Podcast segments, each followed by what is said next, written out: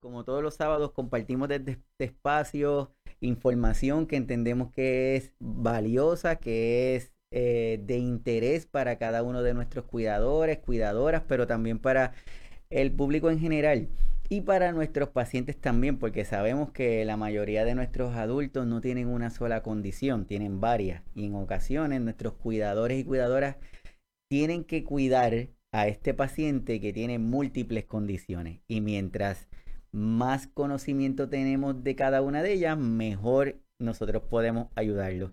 Así que hoy vamos a estar hablando sobre psoriasis y para eso tengo una invitada de lujo en el día de hoy, que es una nueva colaboradora que está con nosotros, que accedió a compartir esta experiencia y estar aquí para traer esta información. Así que les presento a Leticia López Rodríguez. Saludos Leticia, ¿todo bien? Buenos días, saludos. Encantada de estar aquí, agradecida de la oportunidad. No, agradecido nosotros porque tú estás aquí con nosotros. Para algunos datos de Leticia, ella es la directora ejecutiva de la Asociación Puertorriqueña de Ayuda al Paciente de Psoriasis, APAP. Eh, tiene un doctorado en educación con especialidad en orientación y consejería de la Universidad de Puerto Rico de Río Piedras. Eh, es la secretaria de la Junta Directiva de la Federación Internacional de Asociaciones de Psoriasis, con sede en Suecia. Es consejera de la Academia María Reina en San Juan y es paciente de la enfermedad psoriática desde los 12 años. Así que, Leticia, un placer. ¿Qué ha sido esta pandemia para ti como profesional y como paciente? ¿Qué, qué te ha traído esta pandemia? Pues sí, honestamente, esto es un rediseño de la vida. Eh, no solamente como persona, eh, de ser una persona bien activa en la, en la sociedad, a estar en mi casa, eh, de, de, comenzar. Yo tenía una experiencia ya como consejera en línea porque trabajé para una compañía haciendo esto, pero el rediseño curricular completo de mi trabajo y de la asociación para que sea accesible a todo el mundo, ¿verdad? Y de manera global. Eh, así que el rediseño fue mágico, es una cosa, es una transición bien interesante y, por ejemplo, eh, los pacientes de psoriasis nos tuvimos que pues, acomodar a cómo manejábamos nuestro acceso a tratamiento y a nuestros especialistas de manera virtual. Eso fue un gran reto. Hicimos la asociación, hicimos una alianza con la Sociedad Dermatológica. En aquel momento era el doctor Rogelio Mercado el presidente. Entonces él nos dio la información de quiénes eran los dermatólogos que estaban accesibles en línea, compartimos eso a los pacientes para que tuvieran acceso a sus médicos, pero fue un gran reto para los pacientes y, entonces los cuidadores se ven afectados detrás, porque si el paciente está controlado, tiene acceso a su tratamiento, tiene calidad de vida.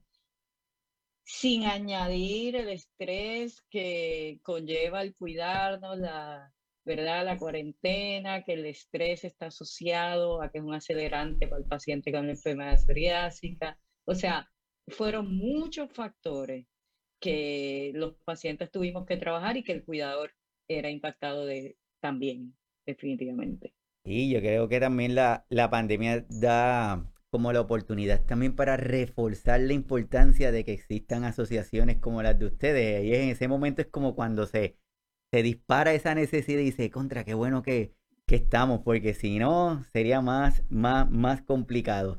Antes de continuar hablando con Leticia, quiero decirle a todos los que están conectados que hoy estamos celebrando nuestro episodio número 100, así que gracias a todos los que se conectan, todos los que comparten, para todos los que cada día sacan un ratito para, para estar con nosotros aquí, este, desde el programa, como les digo, tratando de presentar temas que entendemos que son importantes.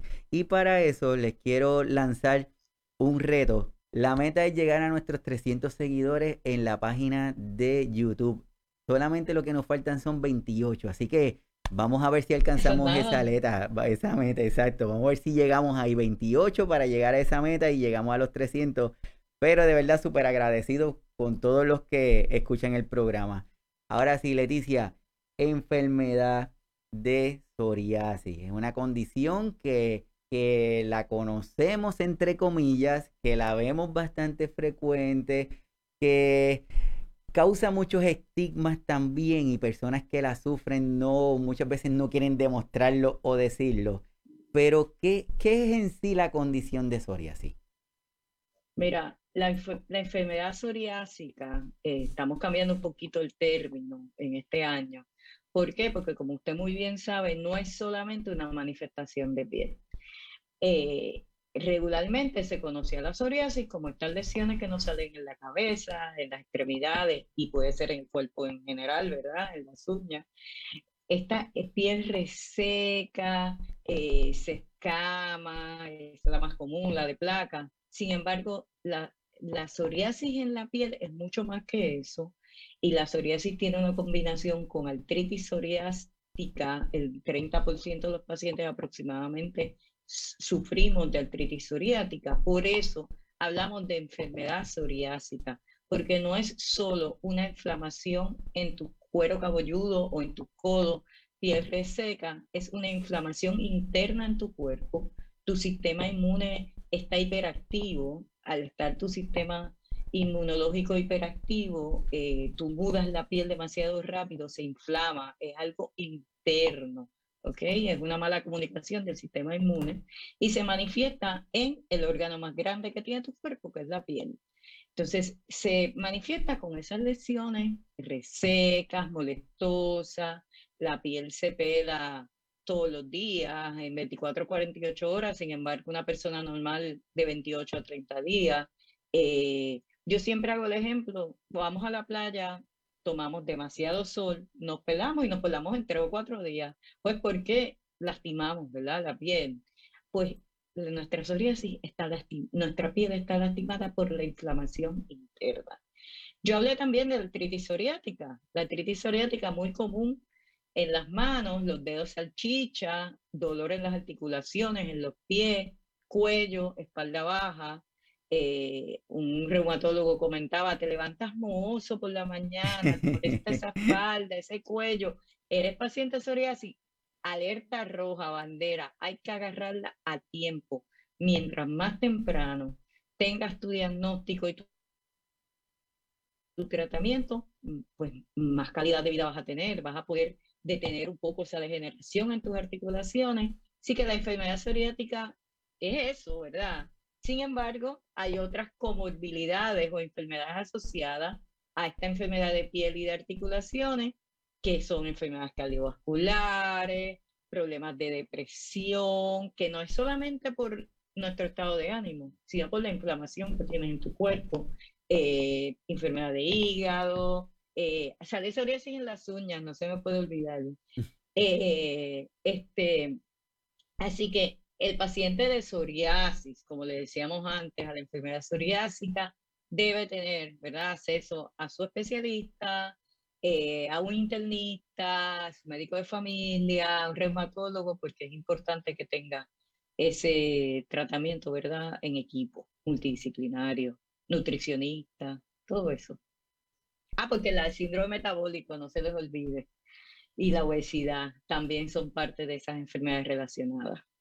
Así es como tú dices, y voy a compartir con todos los que están con nosotros y lo voy a comentar para los que luego escuchan el podcast, unos datitos que encontramos que dice que es una enfermedad inflamatoria del sistema inmunitario que puede afectar la piel, las uñas y las articulaciones, exactamente como Leticia nos está diciendo. Es crónica y se presenta en brotes con exacerbaciones y remisiones y en ningún caso es contagiosa, Leticia. Ah, ese aspecto, ¿qué crees? Imagínate, el lema nuestro es abrázame, la psoriasis no se pega. Lo tenemos en pausa por el COVID, ¿verdad? Por la cuestión del distanciamiento, pero la realidad es que el paciente, para mí es muy importante que el, autoconcepto del paciente, ¿verdad? Y, y, ese cuidador, ese proceso de aceptar a ese paciente, ¿verdad? Que la enfermedad no es contagiosa. Nosotros necesitamos compasión, no pena. No estamos hablando de pena, es apoyo.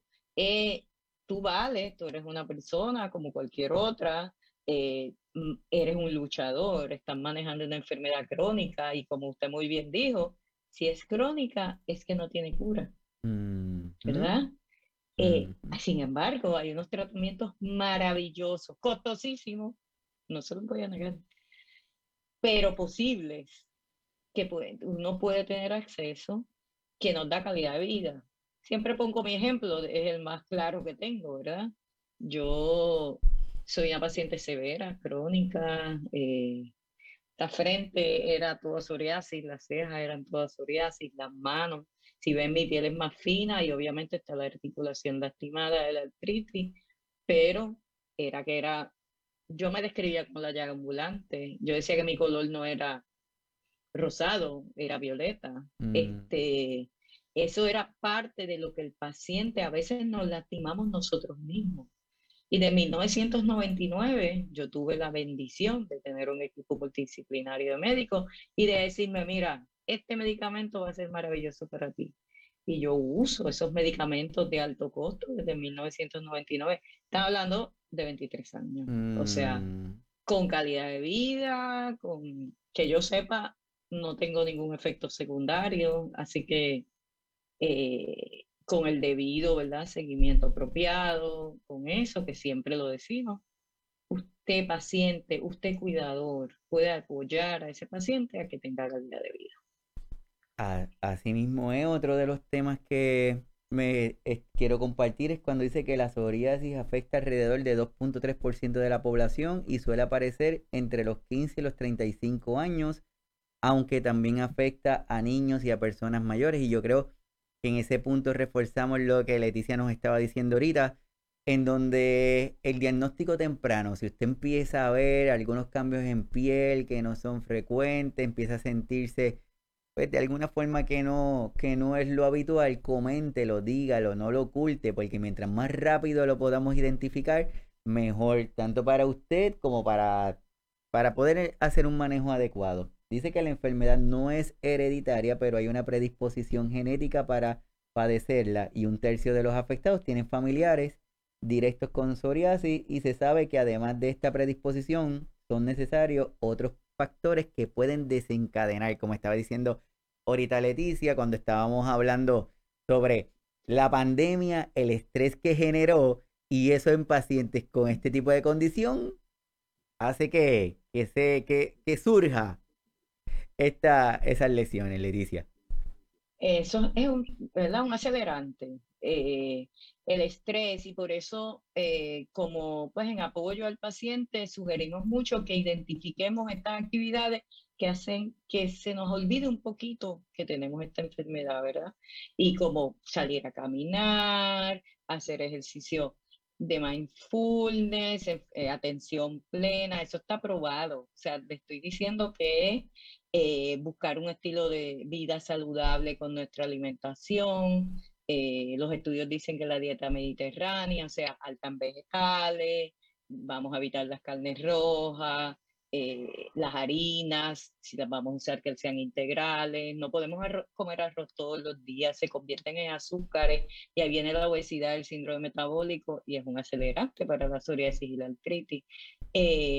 Evitemos también los refrescos, eso es veneno para cualquier cosa. Eh, todo eso, el alcohol, moderación, por favor, el no fumar. Eh, recuerden que hablamos de enfermedades cardiovasculares también asociadas y pues eh, si vamos a ver, pues son enfermedades que nos pueden llevar a algo mucho más serio.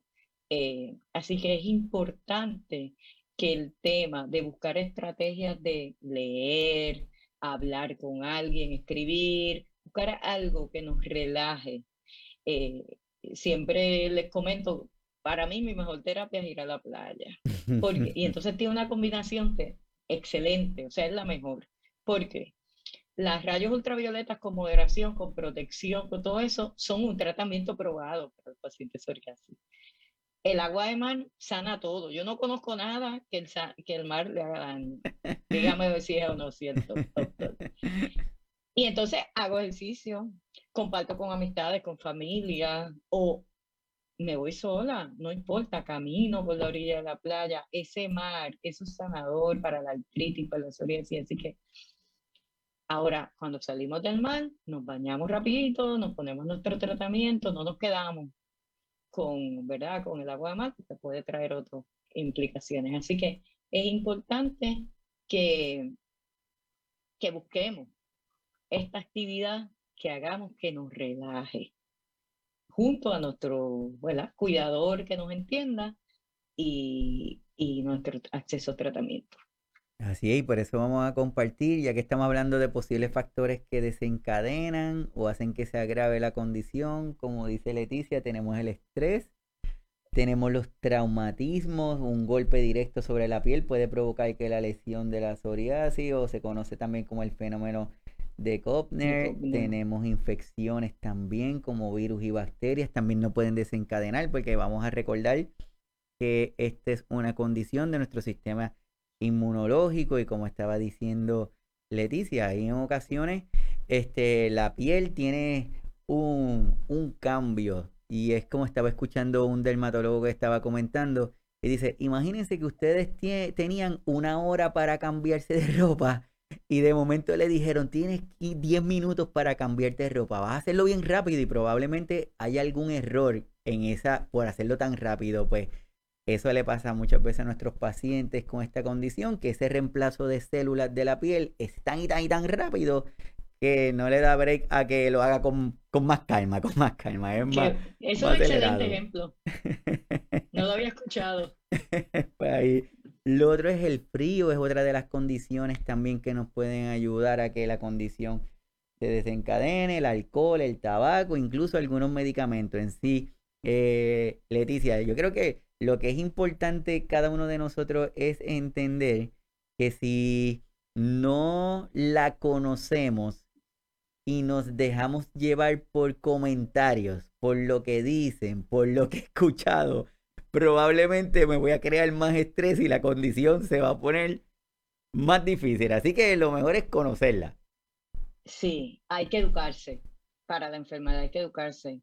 Este, es importante que el paciente eh, se comunique con nosotros, por ejemplo, porque nosotros trabajamos con eso, con educar al paciente, con apoyarlo y darle la información científica, lo que está probado. Mire, yo tengo que hacer la aclaración, nosotros creemos en el tratamiento holístico, no solamente ir al médico. Cuando hablamos de holístico es que podemos trabajar con nuestra alimentación, con nuestro ejercicio, con alguna suplementación, con el quiropráctico, o sea, es que usted busque todo lo que le pueda funcionar que sea bueno para su salud. Exacto, e, es, así, es así. Y hoy día en donde la medicina ha ido evolucionando tanto, donde esta integración de servicios podemos saber que tienen un beneficio directo en cada uno de nuestros pacientes, pues más todavía. Y es como tú dices, no vamos a negar no vamos a rechazar. Lo que es importante es que lo hagamos de una forma consciente, de una forma educada y de una forma orientada. No se deje llevar porque vio un anuncio de YouTube o de Facebook y ya rápido la quiero coger el tomar el medicamento. Doctor, eso me da calor. Mire, en Amazon, usted no, no puede imaginarse cómo se lucran de los pacientes. O sea, esta cremita y en YouTube, como usted dice, miren, lean, lo más seguro la cremita, lo que tiene vaselina. O sea, el, hay tantas opciones, acceso, hay algunas que pueden ser valiosas, pero edúquese. O sea, la clave es ir a la persona que, por eso le decimos, comuníquense, comuníquense con la asociación porque somos pacientes y hemos vivido todas esas experiencias. Le voy a hacer un ejemplo. En los 80, eh, nosotros, a mis padres, le hablan de un medicamento que utilizaban en la República Dominicana. No se conseguía en Puerto Rico, pero ah, eso está aprobado en Europa, es un medicamento alemán, todo esto. A mí me mandaban de República Dominicana esa crema. Esa crema era una cortis, un eh, corticoide de alta potencia. Ahora se vende aquí, pero un dermatólogo no la da por más de dos semanas porque es como si yo me tomara la cortisona o me la, me la inyectara. Entonces, por eso mi piel es más fina, por eso mi piel está llena de estrías, mucho vello en mi cuerpo.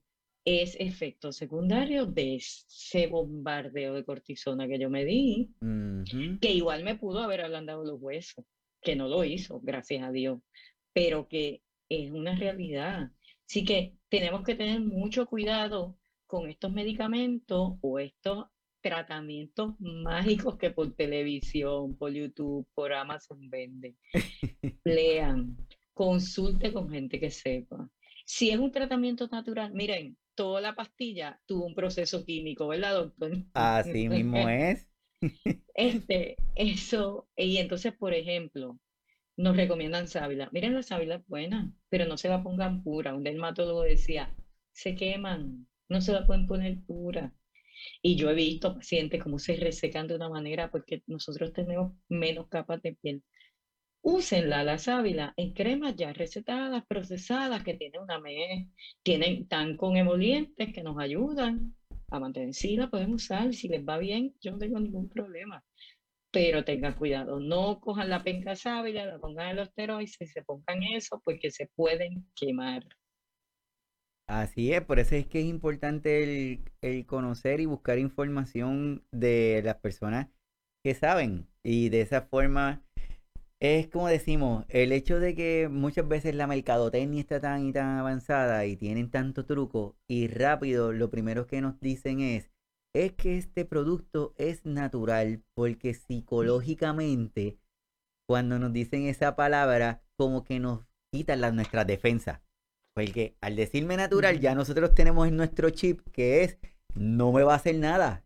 Si me lo tomo, lo peor que puede pasar es que no me haga que no me haga nada, pero sabemos que eso no es cierto. Entonces, antes de cualquier recomendación que entendemos y esperamos que cuando nos las dicen es con la mejor intención del mundo, usted consúltelo y si está que sí, pues de hecho, pues perfecto, hacemos que sí. Dentro de la condición, Leticia, tenemos que hay diferentes tipos, porque también, como tú dijiste, que se quiere cambiar este concepto de lo que es lo de la psoriasis para quitarnos de nuestra mente el dibujo de la lesión de piel.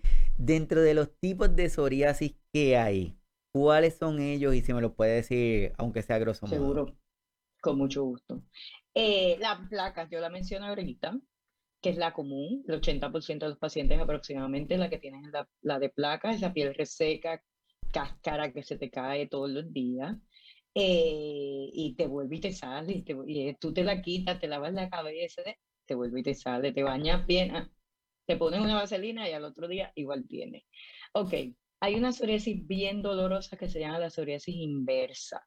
Esa psoriasis en tus partes íntimas, en la mujer en, tu parte, en las partes íntimas, debajo de los senos, en, en las axilas, que es debajo de los brazos. Eh, es importante que el paciente, esa es húmeda, esa es, pero la piel es bien finita y se corta y sangra y pica, como no tienen idea. También está la eritroderma, ya esa es bien seria, eh, puede estar combinada con infecciones que usted menciona ahorita, eh, la de las uñas, la butata, que son como si fueran barritos, porque tiene como pues la gutata, o sea que hay muchos tipos de psoriasis, cinco más comunes como acabo de mencionar, y tengo que incluir la artritis psoriática, que ya es una enfermedad de articulaciones, pero es importante que el paciente sepa que no es solamente la reseca, hay en nuestras partes íntimas, ya se mencionan hasta la cuestión de las encías. En los últimos eh, conferencias que yo he ido han mencionado que se puede, o sea, se ponen más susceptibles, más, se lastiman con más facilidad las encías en los pacientes de psoriasis. Eh, no olvidemos que hay un problema de un alto riesgo de uveitis, un problema visual, los que tenemos artritis, Así que es importante que también consultemos a nuestro oftalmólogo con regularidad. Eh, obviamente vamos a acabar usando espejuelos en algún momento después de los 25, yo digo eso. Eh, pero eh, la realidad es que es importante, como dijo ahorita, el equipo multidisciplinario. Doctor, pero usted, yo veo que usted tiene información valiosa ahí. Esto es para compartirlo, también para los que luego lo escuchan por el podcast, como dice Leticia, que específicamente tomamos la vulgar, que es la que conocemos más de forma más fácil, más visual, la de la placa, que es la más frecuente, el 90% de los adultos afectados eh, presenta esta variante, se caracteriza por la presencia de las placas escamosas, rojizas, muy bien delimitadas, que suelen distribuirse de una forma simétrica en el cuerpo. Y yo creo que ese punto para todos los que nos están escuchando, todos los que nos están viendo, creo que debe ser importante que lo tengan en consideración, que es regularmente son lesiones que podemos ver en la si me sale en el codo del mano derecho, pues en el codo izquierdo, rodilla derecha, rodilla izquierda, tiende a ser simétrica. El cuerpo, el cuero cabelludo, otra de las áreas, los codos, las rodillas, la región sacra, como estaba diciendo Leticia, con frecuencia son afectadas. Los genitales se ven afectados en un 30% de las veces. Y probablemente es más, lo que pasa es que, que, que es un tema difícil decirlo. Entonces, si usted tiene una buena relación con su proveedor, con su médico, pues probablemente se lo va a decir, pero si no, si lo tratan, si lo atienden bien rápido, si no lo miran, si no lo tocan, probablemente usted va a estar haciendo trucos por ahí buscando el remedio milagroso en la casa, pero no se lo comenta a su proveedor. Así que dígaselo para poder identificarlo. Y las placas pueden persistir meses o años en las mismas localidades, pero como dice Leticia, gracias al Señor, el desarrollo de nueva tecnología, el desarrollo de nuevos medicamentos, el entender que, la, que los cuáles son los factores desencadenantes, el entenderlos, en reconocerlos, porque no sé, Leticia, pero muchas veces usted hace muchas cosas y le dice, pero ¿y por qué no se mejora? Si, le hemos hecho y no, no se mejora y cuando descubre, pues nos sentamos y buscamos un poquito más de información y podemos descubrir que tiene el medicamento, pero tal vez no se lo toma con la frecuencia que se supone porque no tiene el acceso al medicamento, quizás es muy costoso. O no la, no la adherencia, ¿verdad? No somos responsables con el medicamento. Eh, nos ponemos el medicamento, pero nos vamos y nos saltamos de pizza y cerveza o de lechón. Entonces nos intoxicamos por dentro y eso se va a ver en lesión. O sea, es importante que, que, seamos responsables de ambas partes, del tratamiento y de cómo nos alimentamos y cómo nos tratamos. Tenemos que dormir de 6 a 8 horas diarias, eh, buscar hacer algo, algo físico. Eh, es importante, eh, usted me mencionaba que usted le da mucho énfasis al cuidador. Para mí es muy importante el cuidador del paciente psoriasis. Porque usted acaba de mencionar que la psoriasis inversa, que la psoriasis que sale en tus partes íntimas. Mire, si es tu pareja, tú tienes que tener la confianza de decirle si estás cómodo con lo que está pasando o no. La psoriasis puede, puede doler, puede lastimarte. Así que es importante que haya esa comunicación efectiva de salud, pero también mental, de que a veces nos ayudamos, porque ese es el problema del paciente, para no tener esa comunicación que es incómoda, es difícil, eh, e, es, o sea, indescriptible, ¿verdad? Eh, mm. Pero queremos tener calidad de vida y, y no queremos estar solos. Así que es importante que ese cuidador le pregunte al paciente o le pregunte al proveedor de salud, lo acompañe y si no, miren, busquen ayuda como pareja, un profesional de la salud mental, eh, porque es importante que tengan, o sea, le voy a hacer un ejemplo. A mí me han llamado pacientes varones que me dicen, me va a costar el divorcio porque mi esposa no me quiere tocar. Y porque tiene miedo al contagio. No es solamente eso, ¿verdad? Es miedo al contagio, pues tiene, es algo que es bien importante que se hable, que haya esa comunicación, que busca, busquemos cómo puede haber esta intimidad saludable donde ambos pues estén satisfechos. Así que es importante. Así es importante y yo creo que como dice Leticia, muchas veces esa falta de comunicarlo, esa o ese temor a ser comunicado surge por estos mitos, surge por esa creencia, por esa falta de información que obtenemos de diferentes sitios. Así que comparto con ustedes también algunos mitos y verdades, por ejemplo, que dice que la psoriasis es contagiosa. Pues Leticia ya nos dijo que no, que ya lo sabemos que no, que no es contagiosa. Así que como una vez que el COVID no los permita y estén un, vamos a darnos ese cariñito, ese abrazo, ese el contacto, porque ese contacto de cada uno de nosotros es importante para nuestro ánimo, para nuestro ser. Los remedios caseros y del herbolario son los más eficaces. Pues sabemos que no, como nos dijo Leticia, está chévere que puedas utilizar algún producto, pero siempre con la recomendación de su doctor o de su doctora, de su especialista, para que lo hagamos de forma segura.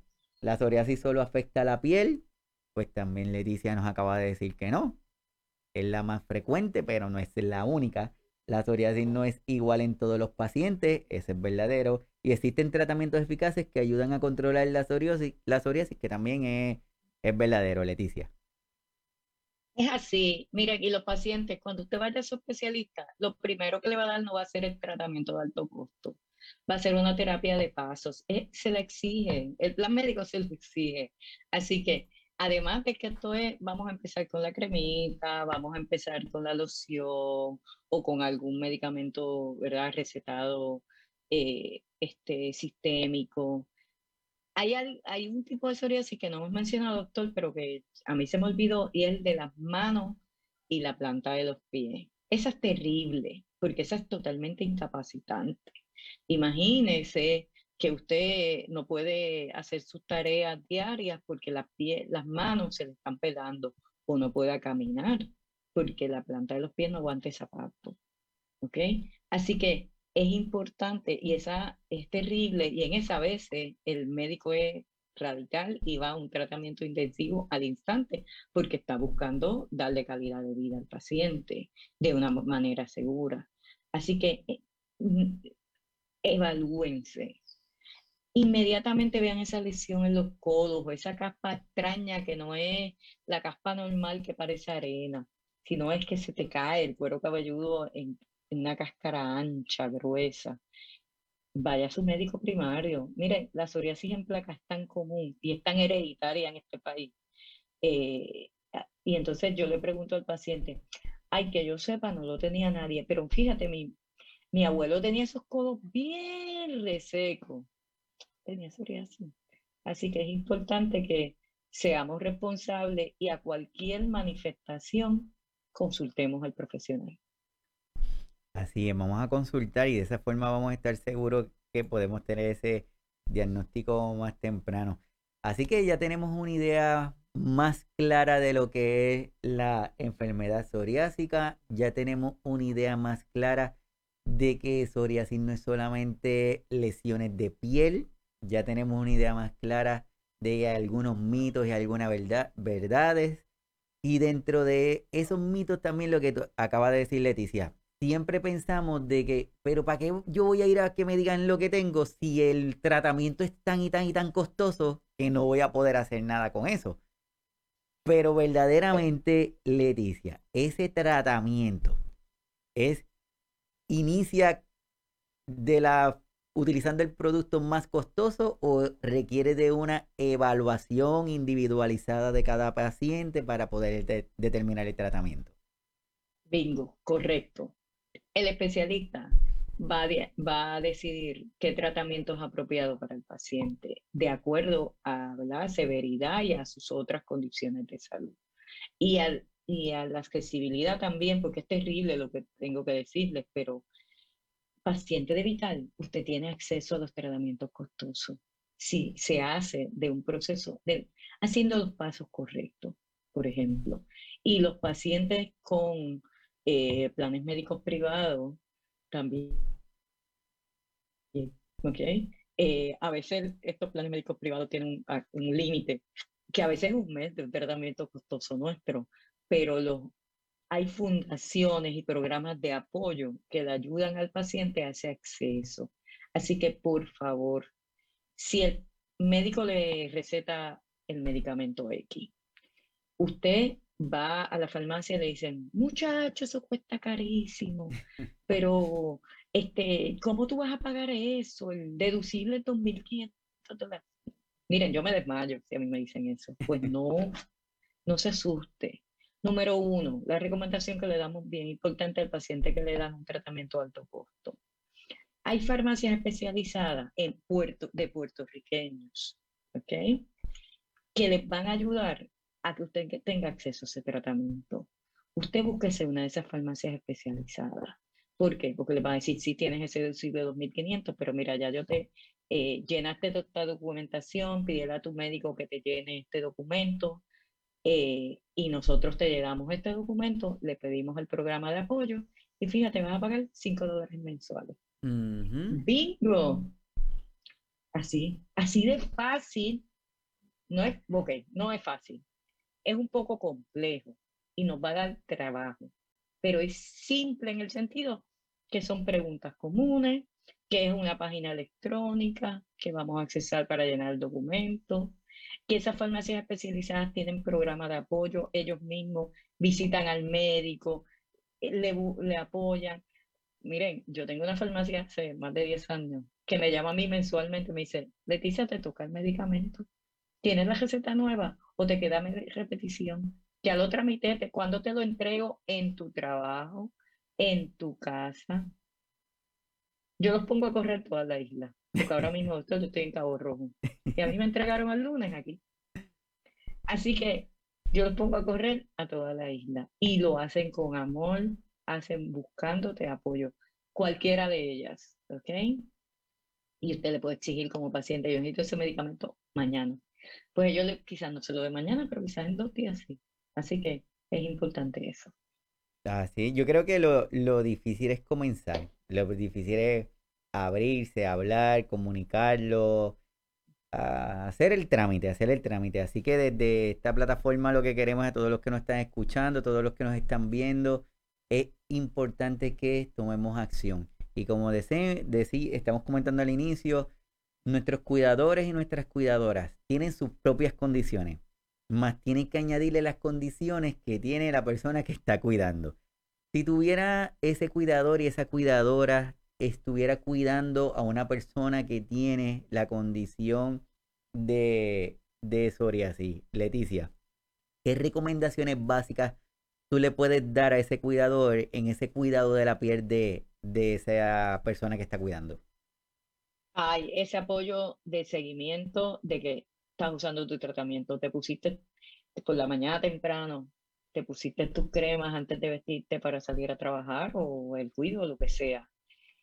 Te, después del baño, te pusiste tu tratamiento, tu crema, porque aunque usemos los tratamientos de alto costo, siempre debemos hidratar nuestra piel. Eso es un apoyo. Antes de continuar, hay un temor bien grande con estos tratamientos, porque pues si usted ve los anuncios por televisión, le dicen un montón de cosas. Mire, mi gente, consulte con su especialista. Si su especialista se le recomienda porque él está seguro que puede ser bueno para usted, ya ha tomado las medidas para eh, su evaluación, su evaluación clínica para que esto sea bueno para usted.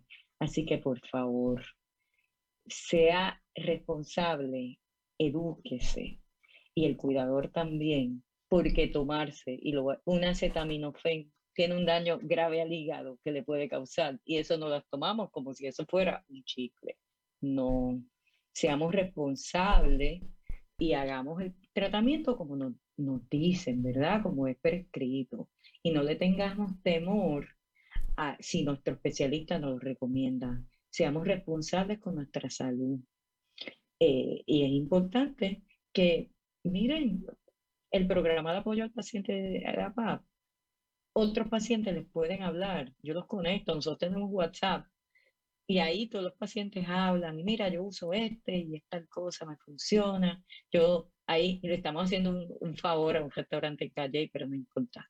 Eh, nos encanta la foto. Esos, esos son los líderes que pueden comunicarse con ellos a través de WhatsApp, pero hay muchos más. En WhatsApp yo creo que hay como 40 pacientes. Así que y usted se entera ahí de las actividades. Este, el anuncio de esta actividad estaba ahí. Los pacientes por WhatsApp se enteraron. Eh, este, así que es importante que se comuniquen con la asociación, busquen ese tratamiento, mm, el cuidador, sea apoyo.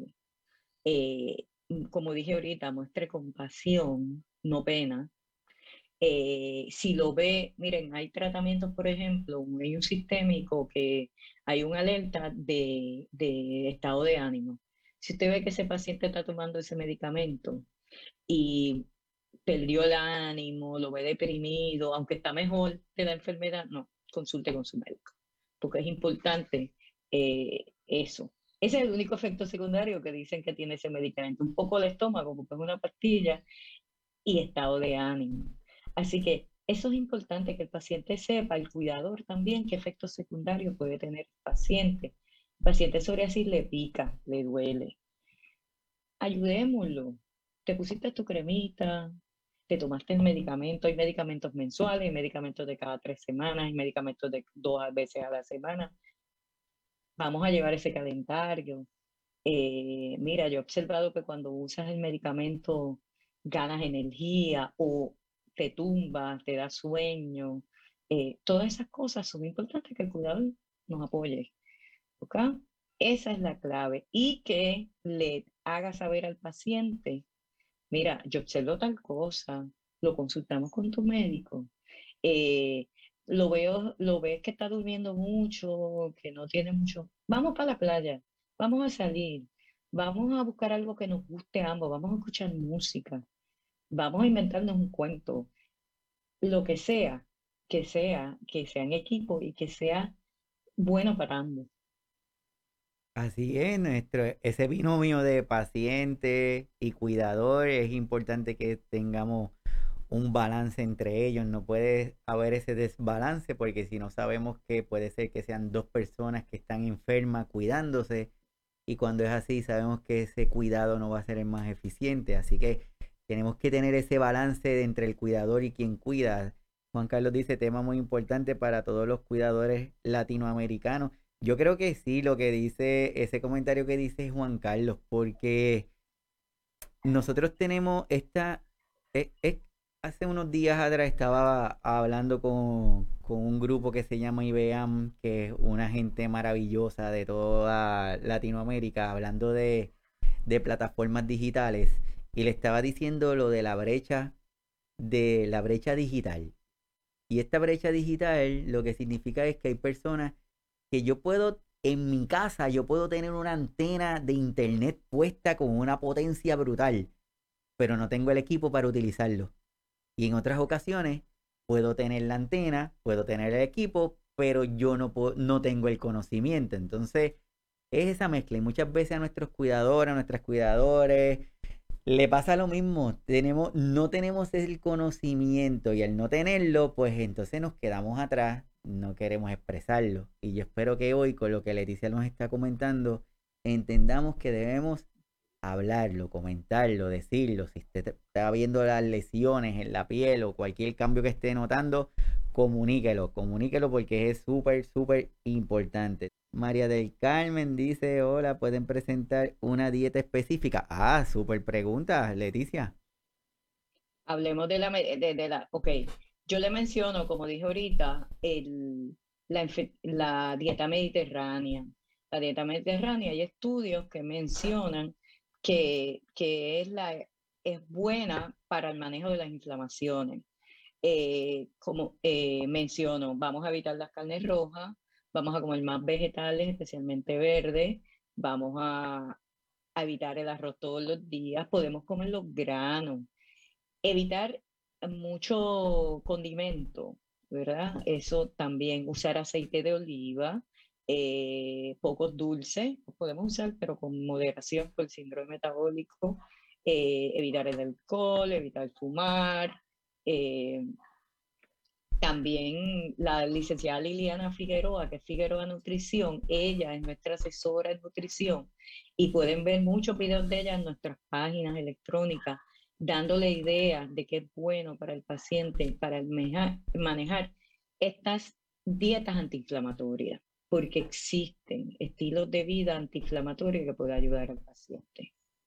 Exacto, ahí como dice la doctora María, que aquí lo, lo importante es la palabra moderación. Usted se puede comer un, un, un plato de arroz, pero el problema está cuando todos los días lo hacemos. Entonces, un consejito es todos los alimentos que se pueden convertir en azúcar, por ejemplo, las harinas, las verduras, eh, el maíz, el maní, que están tan utilizados en nuestros países latinoamericanos, son productos que lo que hacen es, imagínense que usted está, está ahí, usted sentado en su casa donde está ahora, y al lado suyo hay un hormiguero siempre ese hormiguero cuando lo miramos, siempre hay par de hormiguitas por allí trabajando. Pero como estamos aquí distraídos, decidimos que le vamos a dar una pata al hormiguero. pues lo que hicimos es que todas las hormigas salieron. Imagínate que, que ese grupo de hormigas es su sistema inmunológico. Nuestro sistema inmunológico siempre nos está protegiendo.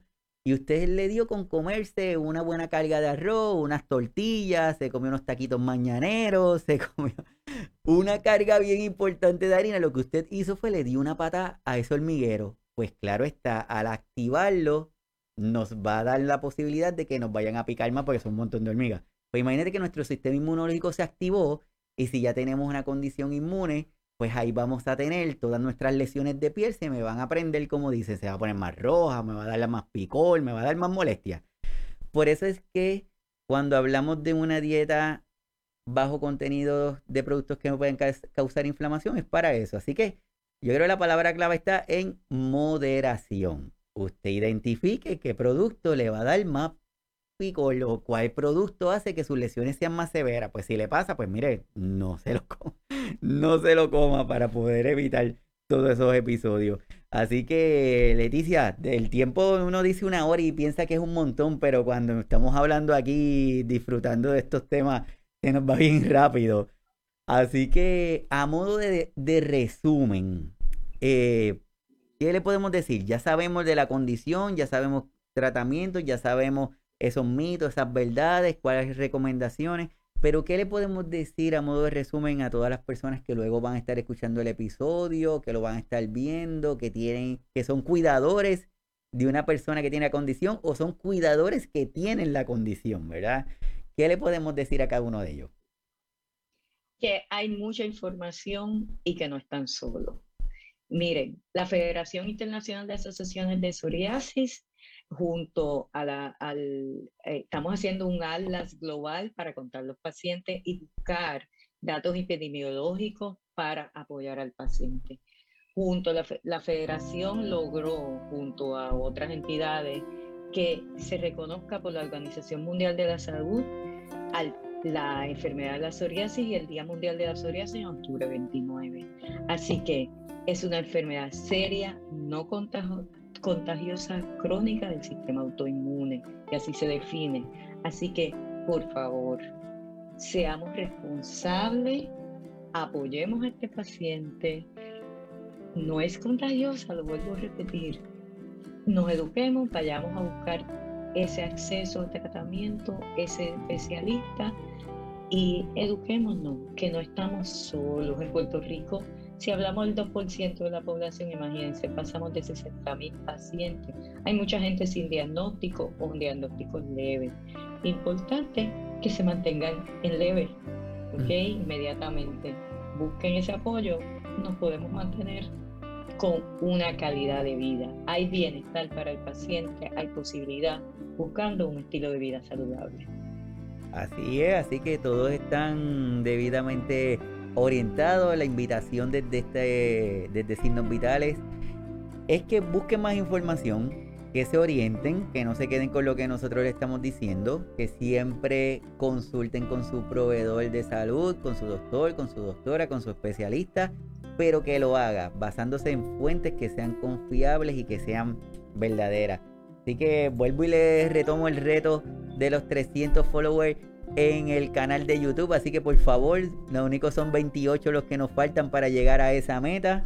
También quiero agradecer a todas las personas que dentro del canal también logramos llegar a las 12.500 vistas en el canal de YouTube de Signos Vitales Puerto Rico. Súper agradecido porque la intención es darle a conocer estos temas que entendemos que son importantes y los invito a que estén pendientes porque por ahí ya se está cocinando la nueva temporada de Signos Vitales. Ya el, ya el mes que viene cumplimos años, así que toditas esas cositas e, están pasando y de verdad súper agradecido con todos los que se conectan con nosotros y gracias Leticia por sacarle tu tiempo, por, por estar aquí con nosotros y yo espero que no sea la, la única vez que esté y que podamos seguir desarrollando estos temas que son importantes.